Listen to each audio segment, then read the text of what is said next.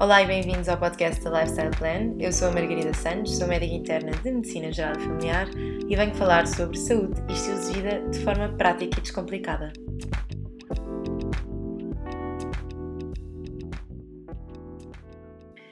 Então, bem-vindos ao primeiro episódio. Para quem não me conhece, eu sou a Margarida, sou interna de primeiro ano de Medicina Geral Familiar. Estou também a acabar um mestrado em Nutrição Clínica, comecei agora a fazer a minha tese. E tenho um Instagram onde vou partilhando receitas, dicas na área de saúde, alguns desabafos também. E mais recentemente decidi criar este podcast. Um, confesso que não estou na minha praia, estou um bocadinho nervosa com este primeiro episódio mas eu já ando a adiar isto há, há tempos e hoje decidi que era o dia. A minha ideia com os podcasts é episódios que não sejam muito densos, à volta de 30 minutos, que foi aquilo que vocês também me disseram que gostavam mais, e falar um bocadinho sobre tudo, ir desde como dormir melhor, à importância da atividade física, da nutrição, como gerir tempo, como gerir stress, como gerir vida social e todo, tudo, tudo aquilo que nos dizem que temos de fazer para ser mais saudáveis e hum, a ideia é um bocadinho esta. Acho que só este primeiro episódio é que vou ser eu sozinha a falar. Os restantes planei trazer convidados que me inspiram na área do ambiente, na área do desporto, na área da produtividade e do empreendedorismo e, portanto, espero que seja um uma coisa um bocadinho mais dinâmica, mas também espero que gostem deste primeiro episódio. Então, hoje, para me orientar um bocadinho, que eu sou um bocadinho desorganizada nos meus discursos, decidi responder uh, a um QA que fiz no Instagram há uns tempos, porque de facto acho que é mais isto que vocês querem saber e hum, assim neste formato talvez também vos fizesse algum sentido. Uma pergunta que me fazem de forma recorrente e que varia, vai variando um bocadinho, mas a base é sempre a mesma, é o que é que eu posso comer para diminuir o risco de X doença. E depois alguns dizem síndrome do ovário poliquístico, outros dizem diabetes, outros falam em hipertensão. Mas à partida toda a gente quer saber o que é que tem de comer para resolver um determinado problema de saúde. E então, infelizmente, eu não tenho uma resposta, hum, uma resposta específica. Porquê? Porque a verdade é que nenhum alimento por si só nos vai curar ou nos vai uh, ou vai reverter alguma doença, não é? O que nós sabemos é que de facto a alimentação tem um papel essencial na, na prevenção e mesmo no tratamento das doenças e na nossa qualidade de vida, mas não é por si só o único fator determinante de, de saúde. Nós também, uh, tam, também somos influenciados pela forma como dormimos, pela forma como gerimos stress, pela, pela, pela atividade física que fazemos e, portanto, seria irrealista eu estar-vos a dizer comam bananas e nunca mais vão ter problemas. E quando ouvirem isto, desconfiem, porque mesmo, por exemplo, a moda da cúrcuma, que é anticancerígeno, são alimentos que têm, que têm micronutrientes interessantes. Sim, são. Se vos vão salvar a vida, se vocês fizerem todo o resto, meio ao contrário. Não, não vão. Portanto, uh, respondendo a esta pergunta, tenho uma boa e uma má notícia. A má notícia é que não há uma resposta específica e não há um alimento salva-vidas. Um, a boa notícia é que, de forma geral, aquilo que podem fazer aplica-se a tudo e previne, uh, e, e, ou seja, abrange quase todas estas doenças. Claro que há algumas doenças que têm recomendações específicas, mas de forma geral, uma dieta saudável um, vai ser benéfica para qualquer doença, para a prevenção de qualquer doença e também para melhorar os sintomas de, de grande parte das doenças crónicas. Um, o que é que é uma alimentação saudável? Isto varia, não é? O, o conceito de saudável é difícil de definir, eu acho, mas à partida é uma alimentação que se baseia maioritariamente em alimentos reais, não é? Alimentos inteiros, minimamente processados, e aqui o processado não é para sermos fundamentalistas, obviamente grande parte dos alimentos que nós consumimos são de alguma forma processados, nem que seja de, até, até irem parar uh, ao supermercado, mas quando falam em processados, falam em alimentos hiperprocessados e com uma quantidade de farinhas e açúcar e gordura refinadas muito elevada. E é isto, acho que quando falamos de uma alimentação saudável, é uma alimentação que é capaz de nos dar um, a quantidade de macro e micronutrientes que nós precisamos e que também é compatível com a nossa saúde mental e com a nossa vida social e tudo mais, mas que inclui uma quantidade hum, adequada de frutas e vegetais, de uh, cereais integrais, proteína, hidratos, gorduras, etc. Mas talvez possamos fazer um, um, podcast só sobre o que é que é uma alimentação saudável, porque de facto dava pano para mangas. Segunda pergunta: o que é que é mais importante, dieta ou exercício?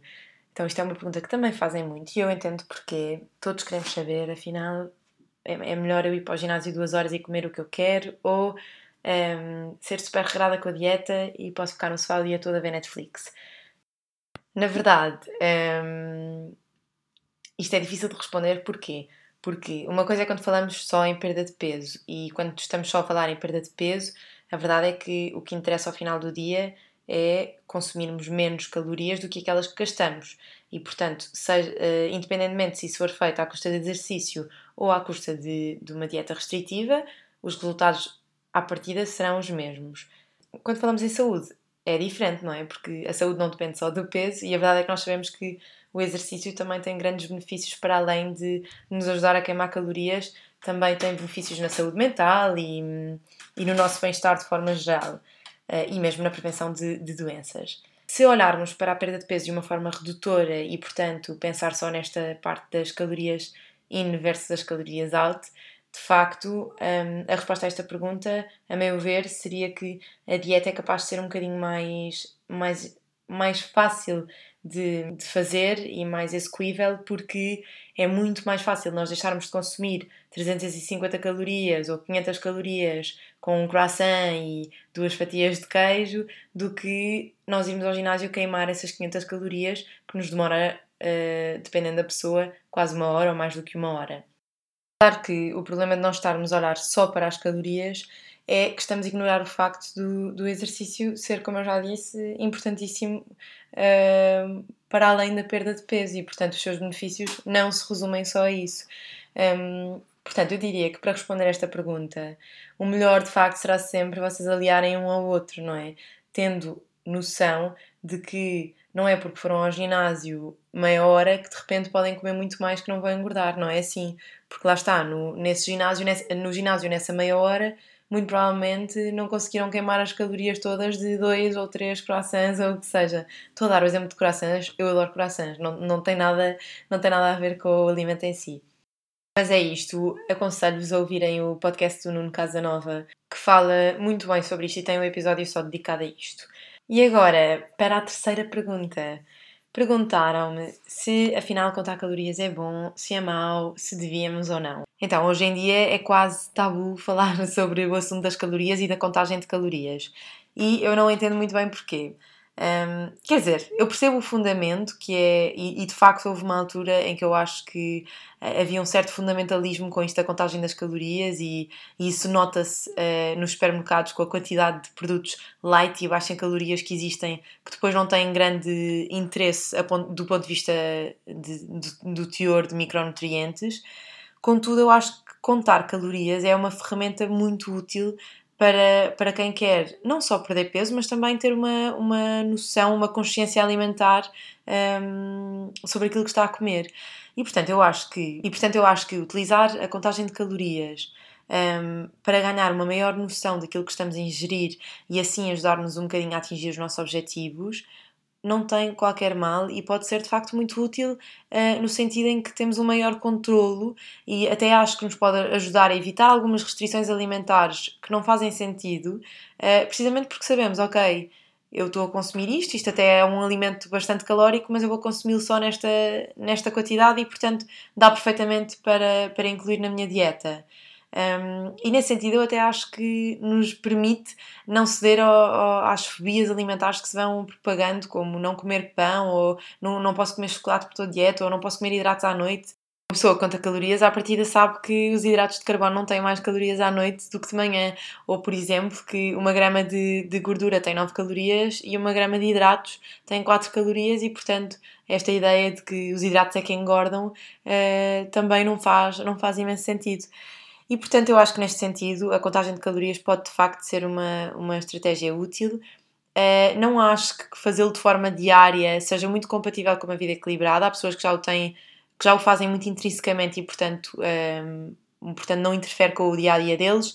Acho que quem o faz de uma forma um bocadinho obsessiva deve de facto repensar se isto faz sentido e se aí acho que já perde um bocadinho o benefício.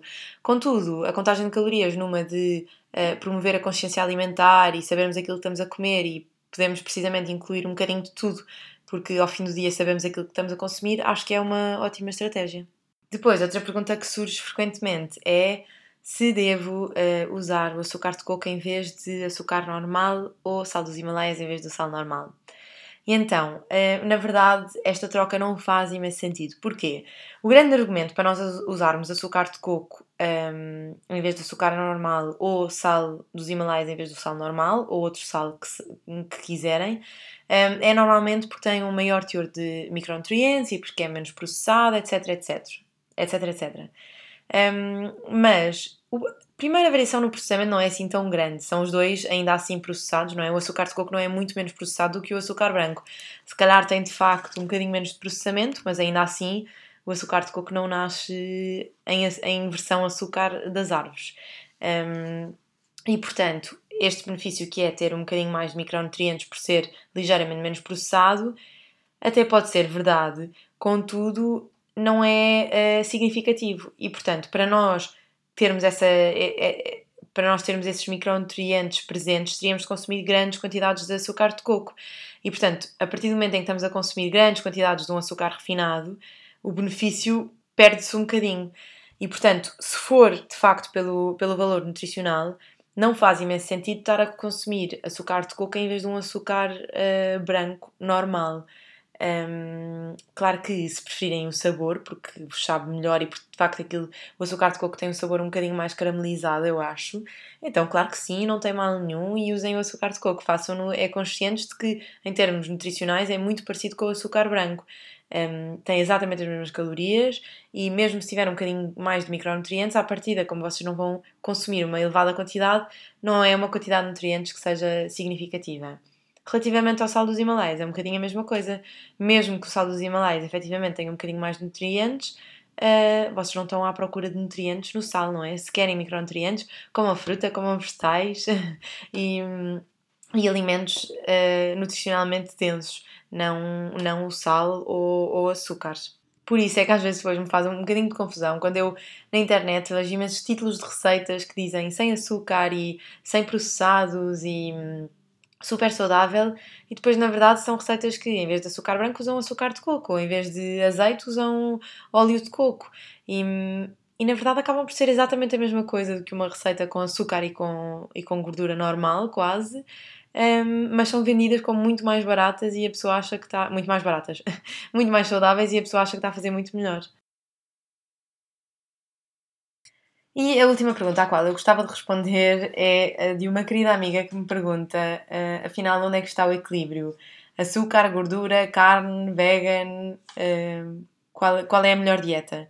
E eu entendo o porquê desta pergunta, não é? Nós todos os dias somos confrontados com uma realidade diferente na área da nutrição e mesmo na área da saúde.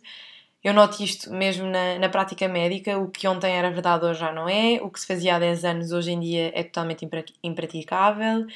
E, portanto, nós como consumidores, às vezes é um bocadinho complicado gerir esta informação toda. Afinal, o que é que é mais saudável e o que é que é melhor?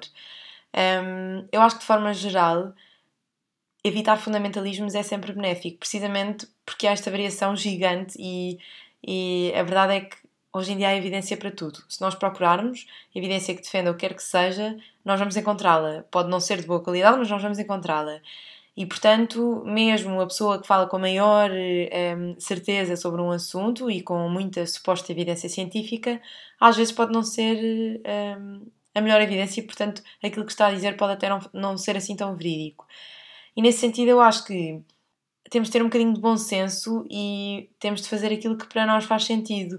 E isto, isto, isto quer dizer o quê? Isto quer dizer que nós temos de ouvir a, a, informação que vai saindo, não é? E, e, estar atentos, e de facto acho que é importante estarmos atualizados, mas ao mesmo tempo perceber que se calhar há, há restrições que não são compatíveis com, com o nosso estilo de vida e que, e que não fazem imenso sentido. E portanto, se de repente há uma notícia de que a dieta cetogénica é a melhor do mundo e que não devemos comer hidratos nenhums, perceber, mas será que eu consigo viver a minha vida sem hidratos? Será que eu quero esse tipo de saúde? Se, se, se, a saúde implica isso, nunca mais comer hidratos, será que é mesmo isso que eu quero? Será que é compatível com a minha vida? Felizmente, depois acaba-se sempre por perceber que uma dieta que retira um grupo de macronutrientes inteiro nunca é muito benéfica, mas Ou seja, não é mais benéfica do que as outras, é isso que eu quero dizer. Pode ser, pode ser uma estratégia, mas à partida nunca será a dieta uh, de, de saúde. Mas acho que é um bocado isto: é sermos, termos bom senso, ouvirmos a informação, mas não sermos fundamentalistas, não ouvirmos uma coisa e no dia a seguir tirar tudo o que não vai de acordo com isso da nossa dispensa e dizer a toda a gente que agora só comemos isto ou aquilo, acho que isso acaba por não ser muito equilibrado e, portanto, acho que é importante gerir aqui um bocadinho a informação toda que recebemos e tentar adaptá-la ao nosso dia a dia, àquilo que nós conseguimos fazer na prática, sabendo que, obviamente, algumas coisas uh, vamos ter de abdicar, não é? Que, que não podemos fumar e querer ter uns pulmões saudáveis, não podemos querer comer só alimentos processados e querer ter um, e querer ter eh, um nível de colesterol adequado. Claro que há pessoas que se calhar nesse aspecto têm mais sorte do que outras, mas a verdade é que temos de, de fazer algumas mudanças se de facto queremos ser mais saudáveis. O que eu acredito piamente é que é que temos de aprender a gostar dessas mudanças e, portanto, não fazê-las só, só para atingir o objetivo de não ter diabetes ou não ter colesterol elevado, mas sim porque efetivamente comer legumes nos sabe muito melhor ou ir treinar nos sabe bem e não estamos a ir só para perder peso. E, portanto, quando começamos a aprender a gostar de ser saudáveis, torna-se tudo um bocadinho mais fácil. E acho que ao fim do dia, no meio desta informação toda, a base é sempre a mesma: é fazer uma dieta equilibrada, saudável. E quando eu digo equilibrada, lá está, é maioritariamente com frutas, vegetais, uma quantidade de proteína adequada às nossas necessidades e, e pronto, e que não seja e que, e que seja compatível com também, também com, o nosso, com, com a nossa vida social e com a nossa saúde mental. E, e acho que é um bocadinho isto. Sei que não respondo muito à pergunta, mas é a forma um bocadinho como eu giro tudo. Eu ouço muita coisa e leio muito, mas de facto há coisas que me passam ao lado e que eu penso, ok, até pode ser verdade, mas isto neste momento não dá para eu pôr em prática. Portanto, vou-me focar nas pequenas coisas que eu sei que funcionam para mim e que me podem ajudar a ser mais saudável. Mais saudável. E pronto, acaba assim o primeiro episódio do podcast da Lifestyle Plan. Espero que tenham gostado. Uh, muito honestamente, ainda não estou super à vontade.